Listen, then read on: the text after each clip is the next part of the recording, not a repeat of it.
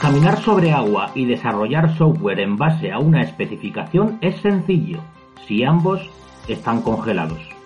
Edward V. Berram.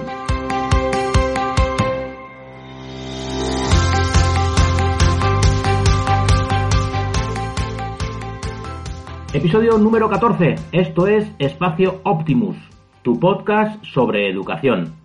Segundo episodio del mes de diciembre. En esta ocasión nos centramos en el desarrollo de aplicaciones y programación. Charlamos con Jordi Rubio Moreno, entusiasta de las tecnologías, especialista en la creación desde cero de negocios en Internet y apasionado del trabajo en equipo, así como la implantación de metodologías para la mejora de productividad en los equipos. También hablamos con María Muñoz, desarrolladora de aplicaciones con una exquisita inquietud por las nuevas tecnologías en concreto por el software, y que descubrió su pasión, ¿dónde? Descubrió su pasión por la programación en un curso de Optimus. Bienvenido, bienvenida. Recuerda que estamos en optimuseducación.es. Incluso puedes contactar a través del teléfono llamando al 605 036 910 o 678 709 124. ¡Empezamos!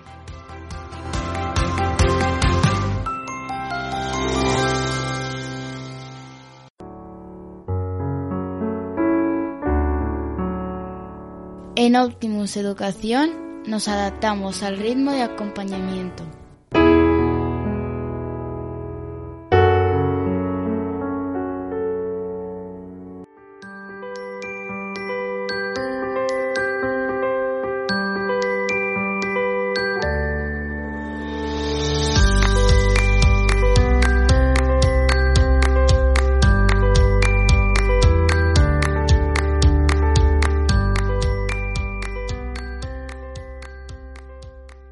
Estamos en este espacio Optimus con Jordi Rubio Moreno, fundador y CEO de Coded People SL.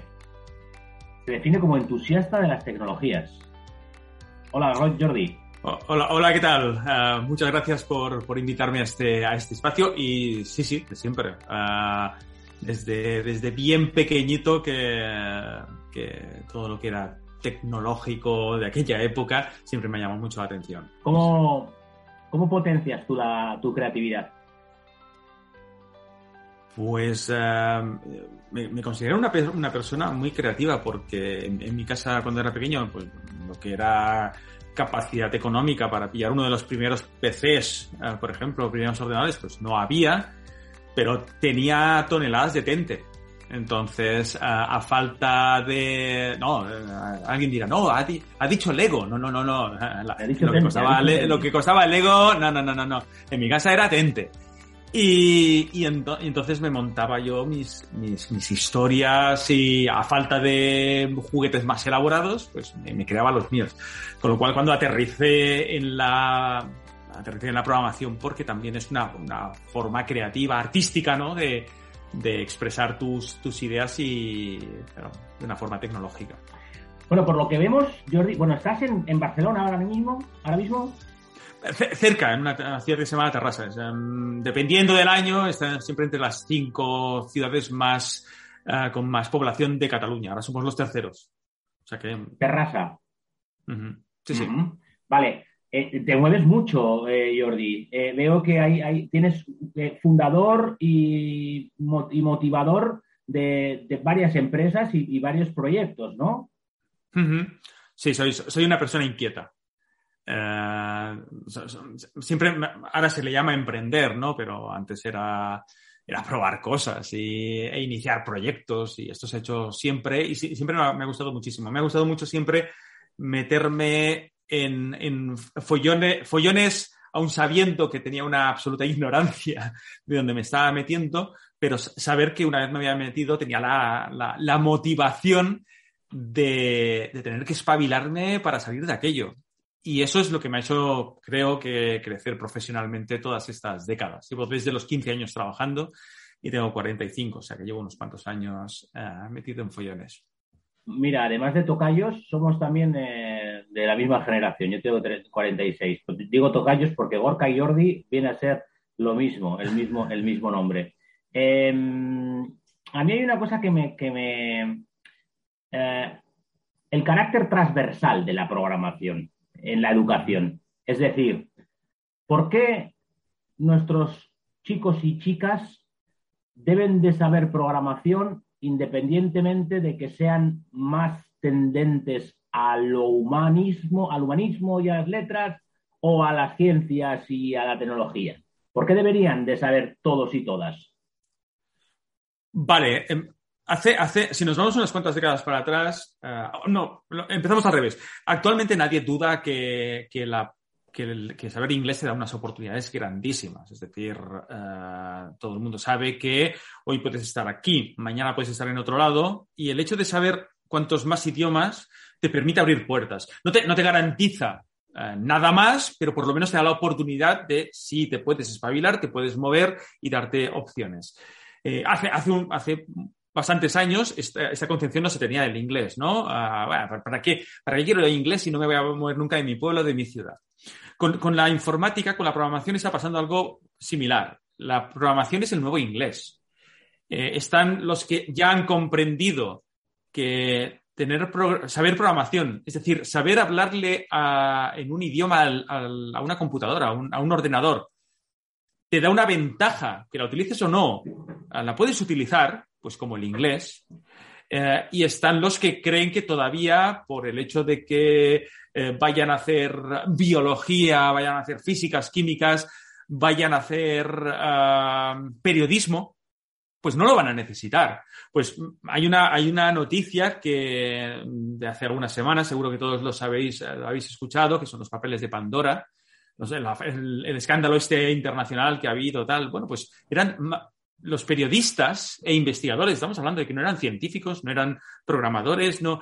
Eh, esas personas más hacia las humanidades y las letras se encontraron con más de 10 millones de eh, elementos, de ficheros, vídeos, ficheros de texto, Excel, PDFs. Se encontraron una cantidad exagerada, casi, casi 4 terabytes de información, y no había ninguna herramienta en el mercado para analizar eso. Con lo cual, ¿qué es lo que hicieron? Pues escogieron Python para crearse sus propias herramientas. Tendrían algo de conocimientos, con lo cual empezaron a crear analizadores, extractores de información y gracias a saber programación, pese a que no pasaba por, parte de su currículum universitario, eh, pero pudieron sacar esa, esa, información. Esa es la potencia que te da, esa es la transversalidad de la programación. No tenemos que verlo como un lenguaje que los técnicos o los informáticos, los desarrolladores, los programadores utilizamos para crear soluciones. Es un lenguaje como el inglés, solo que en vez de hablarle a una persona, le hablas al ordenador. Si en un momento determinado estás en un laboratorio de biología analizando pues, algún tipo de enfermedad de las, de las ratas y te encuentras con mucha información y no encuentras una herramienta para hacer un análisis rápido de esa información, si sabes programación, cualquier lenguaje, puedes hacerte un pequeño programa que te lo analice y eso es una ventaja competitiva para ti como profesional, para tu equipo, para el equipo con el que trabajas y para la empresa para la que trabajas y para la sociedad. Porque la alternativa es, bueno, pues este, este análisis de datos, pues mm, no voy a llegar a conclusiones porque como, como no hay una herramienta hasta que alguien la invente, la cree o la programe, pues, bueno, pues eh, es todo lo contrario. ¿Sabes programación? Bien, y doy otro dato muy, muy curioso. Mm, actualmente incluso en empresariales se está dando programación en los primeros años, por ejemplo en Python o con lenguajes como, como R. ¿Por qué? Porque el, análisis de datos siempre va a ser importante. Prácticamente, da igual casi en la, en la, profesión en la que estés, es súper importantísimo. Muy bien. Hablas, has hablado de equipo y es algo que lo tienes muy presente, a pesar de que de ser una actividad muy muy centrada en algo individual, ¿no? El tema de la programación, en, algo que, tiene que hacer una persona, que tiene que, pensar en, cómo, en cómo diseñar esa, aplicación. Tú has hablado de, la, opción, eh, de esa opción de, tener un montón de información y, de, generar una, aplicación para ello. ¿Dónde está el, tema del equipo aquí? es, una buena pregunta, porque al final todo desarrollo creativo o, dicho de otra manera, todo creador tampoco tiene una visión absolutamente acertada de la solución a un problema. El trabajar en, equipo te permite, si tienes la actitud adecuada, eh, exponer tus, tus ideas y exponérselas y que el resto del equipo también te las exponga. Y si eres de las personas que entiende que cuando se debate ah, la solución a un problema, en ese caso la solución tecnológica a un problema, cuando dices algo y alguien no está de acuerdo, no va contra ti, no es, no es algo personal, sino que es contra tu idea y que de, de esa crítica ah, puede salir una idea mucho más reforzada, una solución mucho más reforzada, pues lo que, lo que te acaba apareciendo es una solución seguramente mucho más potente que la que tú tenías en, mente.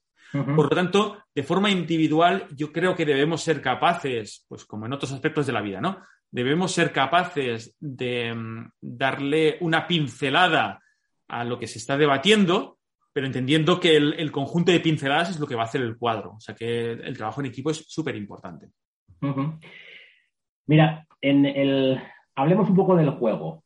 ¿vale? Eh, desde Óptimos Educación se, ofrecen cursos online para eh, trabajar en diferentes eh, programas, entre ellos Code, de Arena, que es vuestro, vuestro lenguaje. quizás la idea, quizás la, familia se lleva la idea de que, de que están jugando, pero detrás de ese juego hay un aprendizaje, ¿no? ¿Cuáles son esos beneficios? Bueno, la, realidad es que la humanidad siempre ha aprendido jugando y al final, no lo digo yo, lo dicen los, psicólogos, ¿no? La importancia de, poder vivir, de que los, de que los eh, niños y las niñas puedan vivir la infancia como una etapa eh, de juego de aprendizaje, de, exploración. Por lo tanto, el, juego forma parte siempre de nuestro continuo aprendizaje. Eh, el problema ha sido que con la introducción de las tecnologías y de una sociedad rápida, instantánea, de una sociedad ah, donde por suerte todos trabajamos, pero eso también nos ha traído otros, otros efectos colaterales, como cada vez menos tiempo para dedicarle a los hijos. al final, quizás se ha abusado de los videojuegos como esa herramienta que, sobre todo a los adultos, a los padres, hacía que los niños nos dejasen un poquito tranquilos y, tal. Y, la gente al final se ha quedado con esa idea, ¿no? Ah, el niño pierde ahí el tiempo, no me molesta, pero tampoco está sacando nada en claro, ni aprovecha el tiempo, y ahora, ahora se ha vuelto adicto. Eh, bueno, al, final no es una cuestión del videojuego como tal, sino como eh, la forma como, como hemos hecho uso de, de esa herramienta, ¿no? Em, en nuestro caso, Code Arena, em, lo que em, al, final es, una, es una plataforma para aprender programación. Es una plataforma para aprender Python real, 100%. Y esto no, mm, ese, aprendizaje, igual que el inglés, de forma cruda, no, es asimilable para, para, todo el mundo, a menos que te apasione. Pero hay una herramienta universal, que es el, que es el juego, que es capaz de acercarnos elementos de conocimiento que de otra forma no nos, no nos entrarían. Al, gran volumen de gente, ¿no? Yo, por ejemplo, ahora me voy a ir de la programación y te voy a decir que, pues la, historia siempre me ha gustado, pero he sido un cazurro eh, memorizando fechas, números y todas estas cosas, ¿no? Y personajes y tal. Pero si me lo presentas desde un punto de vista de videojuego, por ejemplo, un hecho of Empires, y de golpe estoy con Juana de Arco y vivo ah, el proceso más o menos riguroso o un, eh, un universalis, ah, ¿cómo se llama? Ahora no me acuerdo el nombre del, juego. Em, ese tipo de, juegos que al final te acercan la historia de una forma absolutamente lúdica y te hacen sentir protagonista, pues qué tontería, pero se me han quedado un montón de información dentro de la de historia a través del videojuego que cuando me la intentaba meter mis profesores de historia, pues no me entraba. Eh, la, programación es lo mismo. Cuando yo empecé el proyecto, un proyecto de programación hace ocho años dentro de un, colegio y empecé presentando Python como, como tal en toda la ESO, de primero a, cuarto, eh, pues no fue lo mismo que cuando creé los primeros prototipos de Code Arena y se introducía al final el mismo conocimiento pedagógico, al final los mismos contenidos, pero como, era un videojuego, los, estudiantes eh, lo que hacían eran adquirir conocimientos con, un videojuego. Es cierto que hay que explicarle a las familias, y eso es tarea al final de empresas como, Optimus, eh, centros educativos, los que utilizan Codet Arena, hay que explicarle bien a, los, a las familias que al final el videojuego es, es, una herramienta, pero lo importante es que van a adquirir conocimientos que les va a servir para su formación académica y profesional y que son conocimientos reales.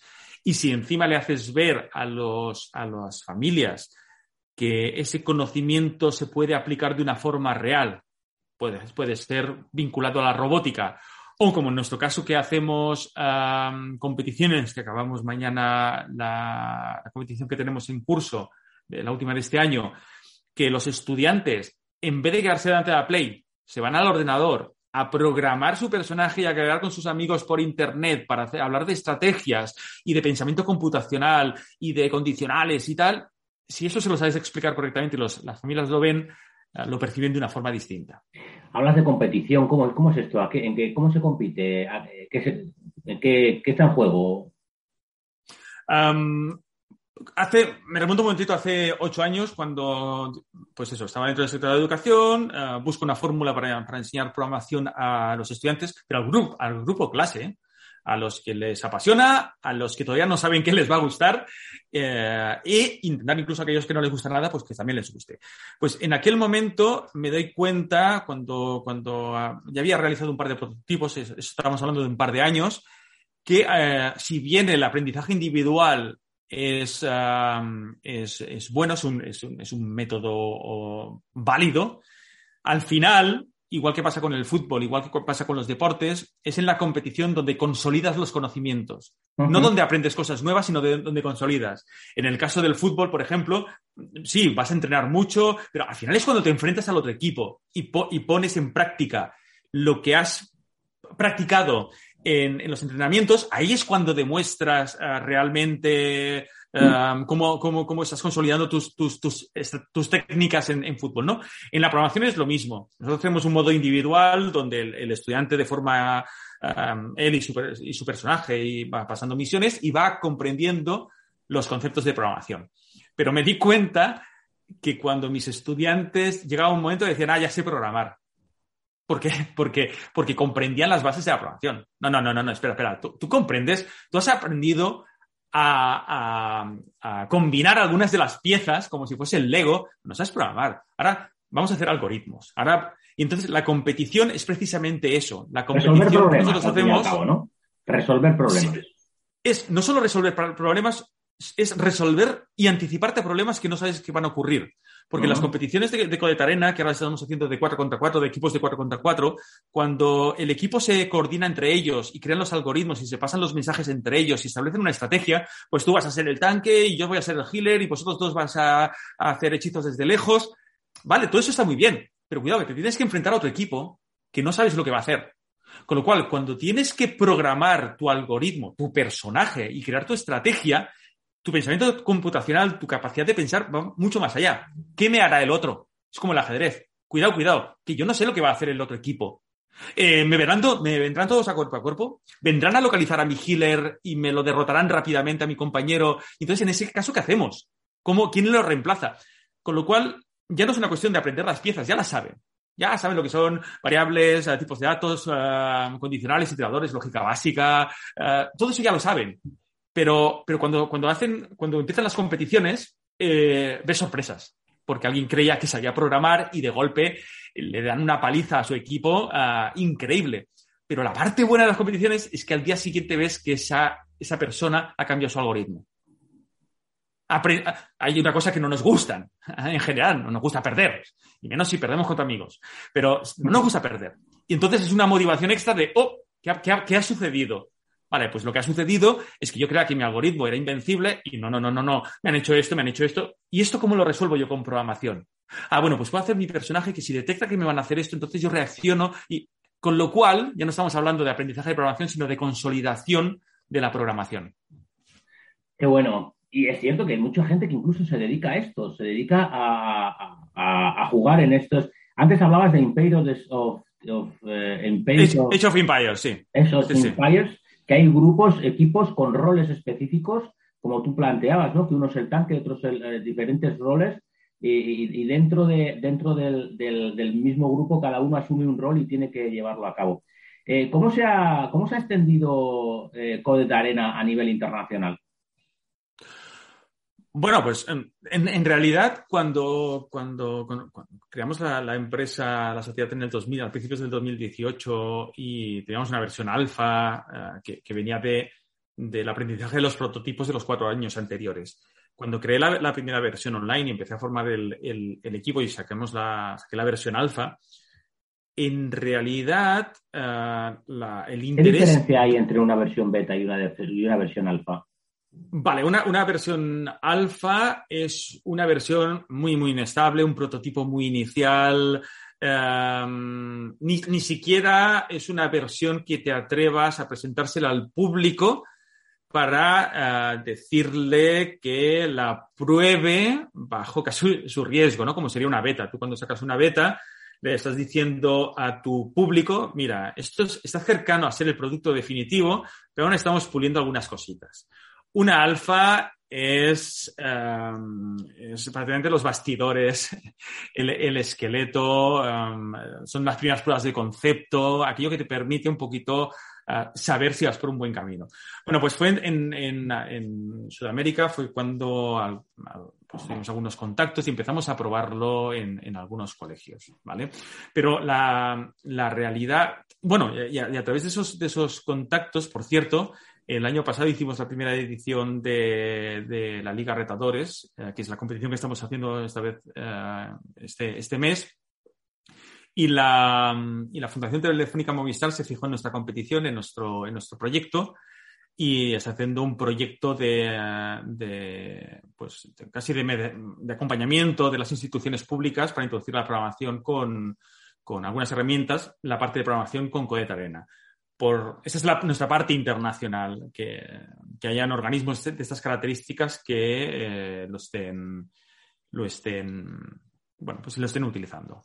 Muy bien. Oye, una, cosa, luego vamos a, hablar con María eh, y, es una desarrolladora en este mundo en el que a priori es tan masculino, ¿no? Eh, o no tiene género.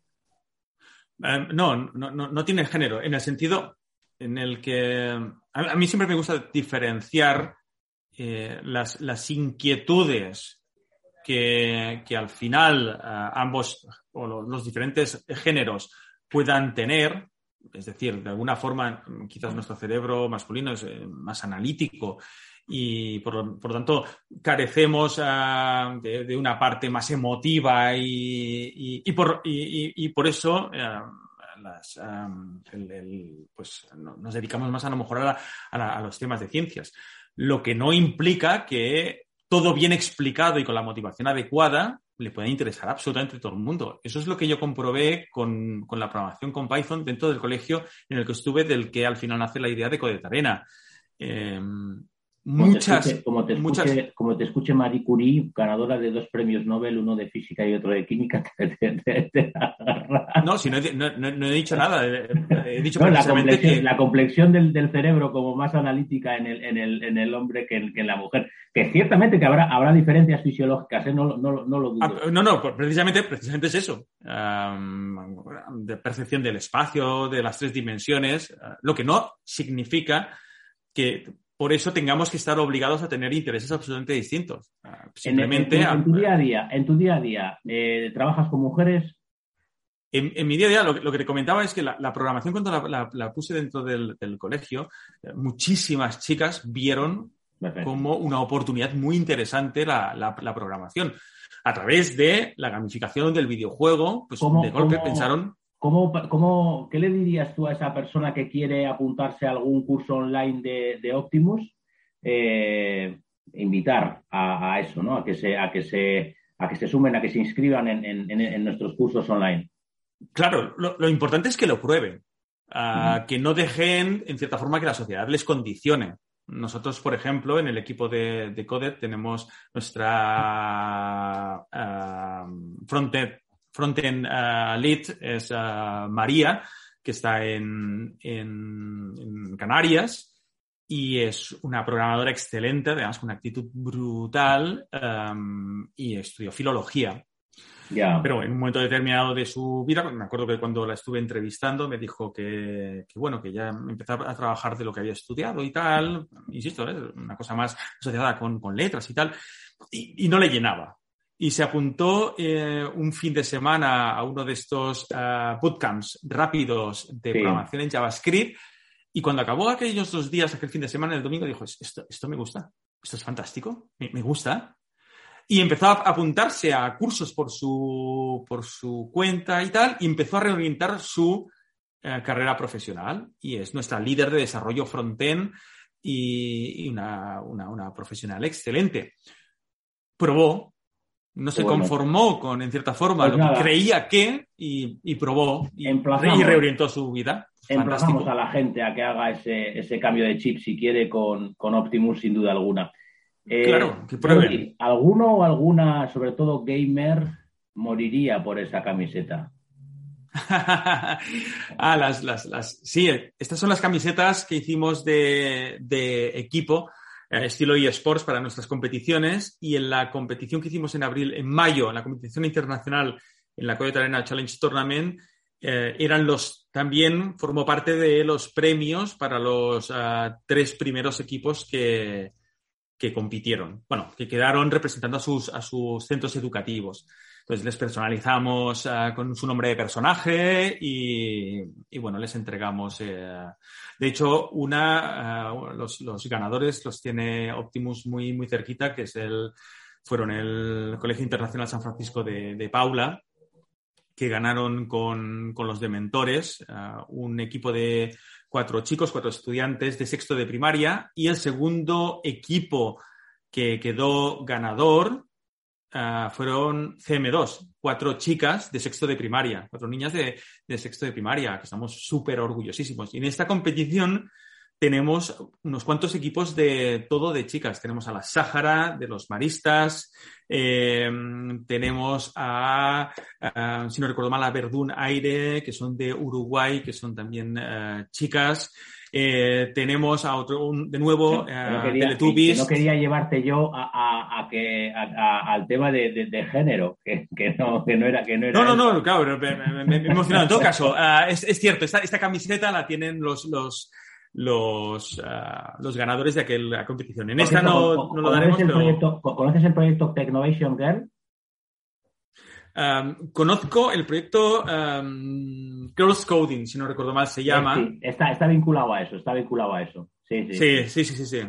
Muy buen proyecto. Um, además, además que, que, se hace ahí en Cataluña también y, y muy buen, muy buen proyecto, eh, digo, en la línea, en la línea de, de género, ¿no?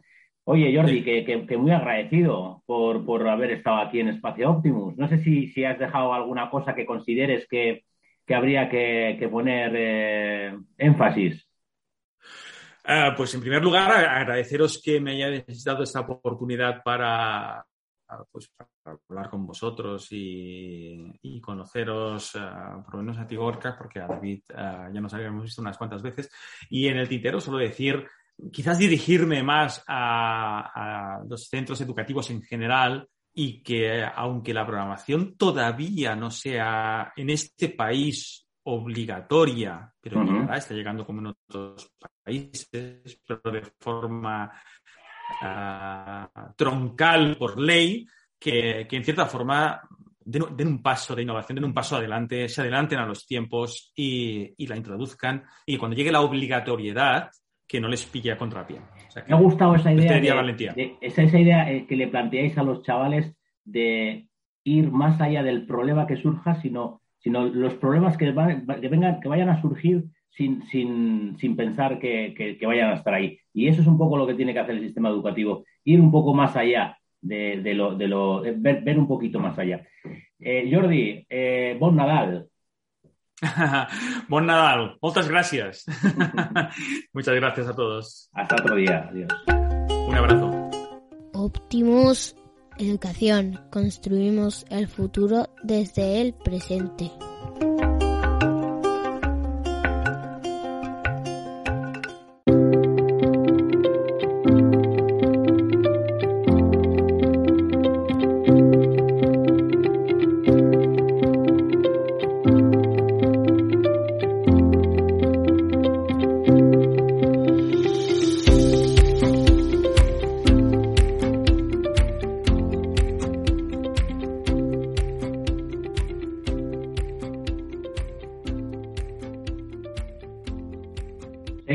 Espacio Optimus con María Muñoz.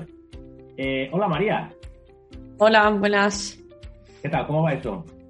Bien, todo bien. ¿Cómo va la creatividad y esa capacidad que debe tener una desarrolladora de aplicaciones para, hacer eh, que su trabajo diario sea lo más eh, variado posible, ¿no? Sí, bueno, variado no, siempre lo que pide el cliente, como se suele decir. Pero sí, creatividad en cuanto a diseño, si te estás refiriendo a web, por ejemplo, o aplicaciones móviles, sí, siempre se puede tener un poquito de, de creatividad, pero el tema del desarrollo en general siempre, siempre decide el cliente. ¿Qué pide el cliente? Bueno, a veces no sabe ni lo que quiere. O sea, hay un meme por ahí rulando en programación, eh, lo que pide el cliente y, después lo que llega. O sea, porque el programador o el desarrollador eh, se piensa al final una, una cosa distinta de lo que quiere el cliente. También porque hay otros personajes dentro del mundo del desarrollo eh, en medio, entre el cliente y el programador final, el currito, vamos. Entonces siempre hay mucho lío. imagino que en el fondo la premisa fundamental es la de la funcionalidad, ¿no? que cumpla la función que para la que está para la que está desarrollada esa aplicación, ¿no? Sí, sí, siempre, siempre es eso, o sea, eh, la funcionalidad que quiere pero muchas veces el cliente no sabe exactamente hasta dónde quiere llegar o, qué es lo que quiere que haga o cuando se da cuenta que, o sea, cuando se desarrolla algo y ve lo que hemos hecho, que es lo que se suponía que quería, dice, pues esto no es lo que yo quería. Y pide algo distinto o pide algo más. No hay una aplicación que haga que los gatos no se metan en plano cuando estamos en cuando estás cuando estás no no eso, es imposible o sea el gato estaba tranquilamente antes de entrar en, en, videoconferencia y hemos empezado y ya, ya está en primer plano ya porque estoy hablando y ya se tiene que mover. Pero bueno. A, qué dedica imaginamos que cuando estás en, en el trajín de desarrollar una aplicación estás muy concentrada estás en una dinámica de flujo importante en la que simplemente eh, y, eh, es eso lo que tienes que hacer, ¿no? ¿Cómo, cómo, ¿A qué dedicas el tiempo libre en el sentido de cómo, cómo te descentras de esos momentos tan eh, absorbentes? Mm, sí, esa, nunca echamos las ocho horas picando código, eso sería imposible. Entonces siempre hay eh, otro agente externo que te distraen, en este caso la oficina en sí mismo, si estás en la oficina siempre puede llegar alguien, vamos a tomar un café o lo que sea. Y en cuanto al trabajo, por ejemplo, hoy, eh, sin ir más lejos, he tenido incidencia de otra aplicación y me tengo que poner con ello, que es contestar correos muchas veces o mirar dicha incidencia que que a ver qué es lo que pasa, el error y intentar pues solventarlo. Porque claro, yo también estoy dando soporte a otras herramientas. Eres roteña y ahora mismo estás en Madrid. Sí, también he estado en Sevilla, pero ahora estoy en Madrid. ¿Qué tal? ¿Cómo se lleva eso de, estar fuera de casa? Mm, bien, a mí me gusta vivir sola, bueno, en este caso con mi pareja, pero me gusta estar eh, independizada, eh, esa libertad económica y libertad para todo, a mí me encanta. De hecho, estoy dos días en, casa de mis padres y, el tercero ya me quiero volver, porque digo, ya no, no me acostumbro a vivir en casa de mis padres, no, no noto como mi casa, entonces me gusta mucho esa independencia. Oye, empezaste a tomar contacto con el tema de la programación y demás con Optimus.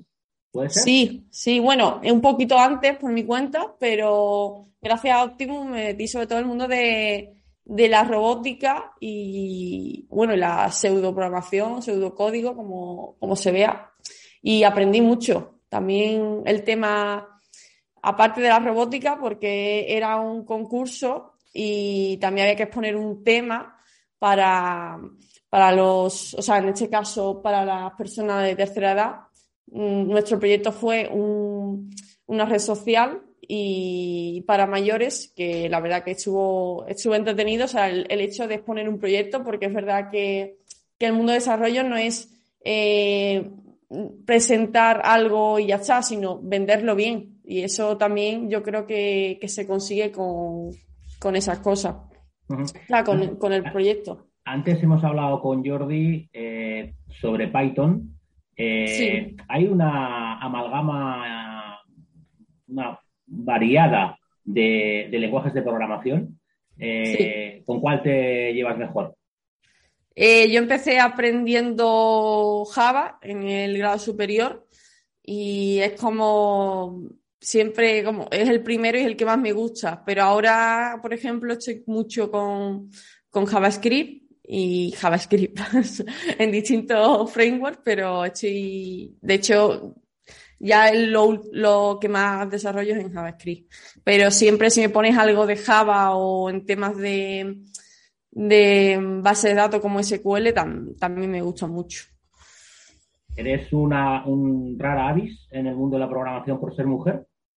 Mm, no, ya no tanto. Eh, eh, antes, o sea, cuando entré el primer año en grado superior sí que había pocas mujeres, pero yo creo que cada vez se ve más. De hecho, ya en nuestro equipo, eh, bueno, desarrolladoras como tal somos tres, cuatro, o sea que bien.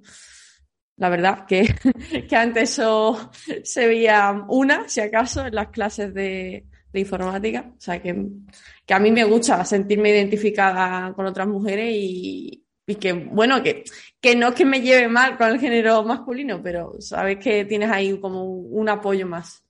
Antes hemos hablado con Jordi sobre la labor de trabajo, del trabajo en equipo. Eh, en una en una actividad tan individualizada que es la programación, eh, tienes que meter tu ahí y tienes que hacer todo el trabajo.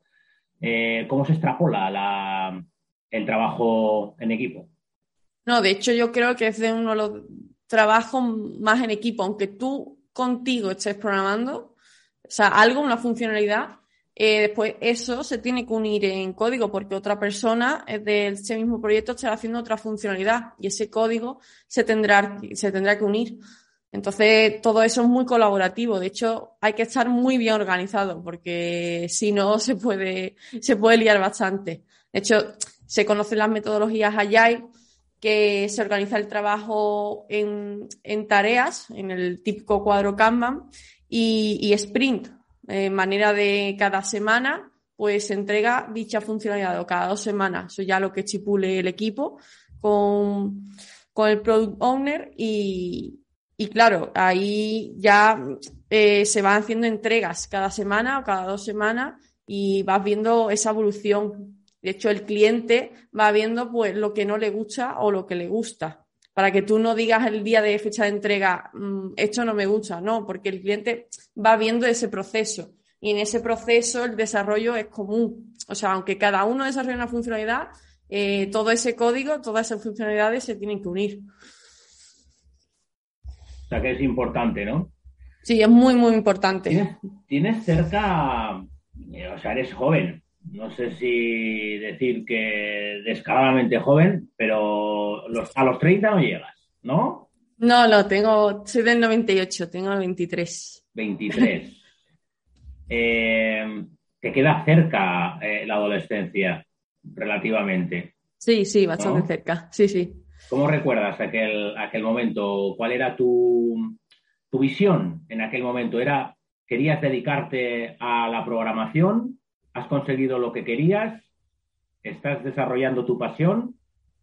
Eh, sí, o sea, al principio, o sea, yo es que también eh, desde la ESO, desde tercero de ESO, yo ya pensaba en qué quería ser. O sea, tenía como una motivación por, por encontrar esa profesión. Eh, me gustaba también mm, ciencia política, que no tiene nada que ver con esto, pero al final, cuando me tocó decidir ya en bachillerato, eh, elegir estudios superiores, no elegir ninguna carrera, porque no me veía tampoco la carrera de informática. Prefería algo más, más rápido, que yo sabía que, iba a aprender, que también no iba a ser fácil, como un grado superior. el mío, concretamente, es el de aplicaciones multiplataforma. Y, la verdad que muy contenta porque nunca, nunca pensaba, o sea, yo pensaba cuando entré que iba a ser más fácil, no, no fue tan fácil. También que el cerebro se tiene que adecuar a, a la programación. O sea, no es asignaturas eh, de derecho, yo qué sé, más, más eh, de memoria, ¿sabes? De leyes, o si te metes en derecho, en ciencias políticas, que es lo que yo en un principio pensaba como carrera y al final opté por, por el mundo de la programación porque siempre he sabido que es lo que me gusta. Perfecto. Eh, para ir terminando, María, eh, ¿la pandemia ha hecho o ha facilitado que trabajéis más en casa? Sí. Eh, yo estoy trabajando ahora para Telefónica y sí. o sea, cosas que a lo mejor en cinco años se podían pensar, ya se han acelerado con esto de, la pandemia, el tema del teletrabajo. O sea, yo ahora mismo estoy en un modelo híbrido y, la verdad que me, da muchas facilidades para, conciliar. En este caso yo no tengo niños ni tengo nada, pero eh, el tema de, poder organizarme un fin de semana, irme del tirón desde aquí, pues, pues se facilita mucho con el teletrabajo. Cuando, hablas que estás en, un sistema híbrido, eso quiere decir que estás en la oficina y estás en casa. Sí. Ah, ¿Cuánto tiempo estás en la oficina eh, a lo largo de la semana? Eh, estoy tres días y, dos días en casa. O sea, antes era al revés, era tres días en casa y dos días en la oficina. Pero bueno, eso ha ido, ha ido variando. ¿Dónde te concentras más? Eh, depende. O sea, muchas veces hacemos pair programming, que significa programar dos a la vez. O sea, uno está escribiendo código y otro le va diciendo. Muchas veces eso lo hacemos en la oficina y se consigue más en la oficina a veces sí, necesito, en verdad que eso también lo he hecho en videollamada, pero se siente más cercano a la otra persona. O sea, hay veces que prefiero oficina, hay veces que digo, mira, para estar yo sola trabajando prefiero casa. Que depende, depende de, lo que esté haciendo.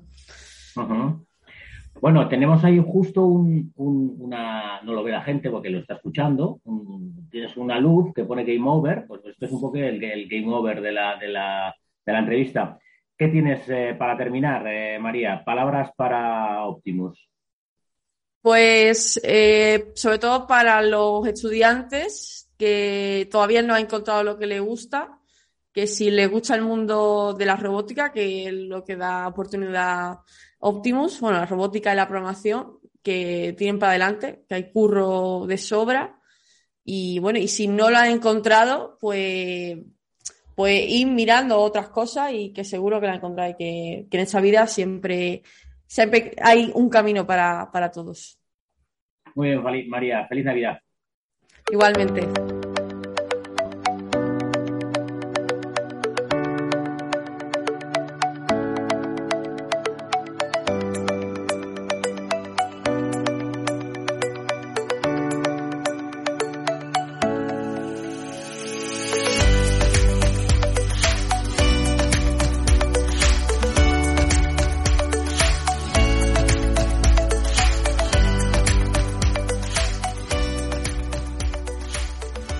Hasta aquí el episodio número 14 de Espacio Optimus. Esperamos haberte aportado reflexiones sobre el mundo de la educación. Recuerda, tus comentarios nos ayudan a mejorar. Nos puedes encontrar en optimuseducación.es.